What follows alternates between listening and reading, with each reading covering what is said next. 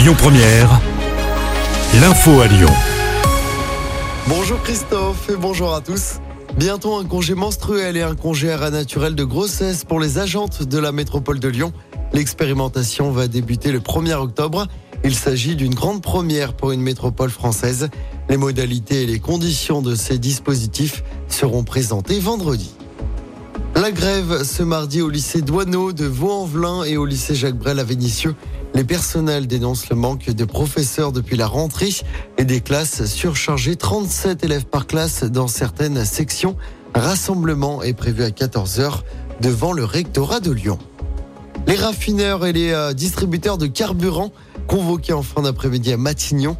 Elisabeth Borne veut les convaincre de vendre à prix coûtant pour alléger la facture des automobilistes.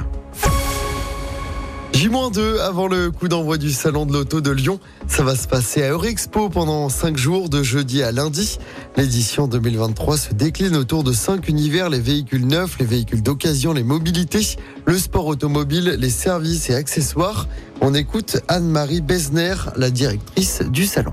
50 marques présentes sur le salon automobile de Lyon, ce qui est un record à la fois euh, en France et aussi en Europe. Et évidemment, quand vous avez 50 marques, vous avez des nouveautés. Mais la nouveauté de cette année, euh, c'est que les constructeurs, les marques ont aussi choisi euh, Lyon, le salon automobile, pour euh, dévoiler beaucoup d'avant-premières, dont certaines au grand public. Dans les reveals, il y a la Toyota CHR, il y a également la Fiat 600, très très attendue, qui a du reste été montrée ce week-end sur Turbo et qui sera révélée au grand public. Et enfin, dans les voitures de prestige, parce qu'il faut aussi des voitures de prestige, il y aura la DB12 d'Aston Martin.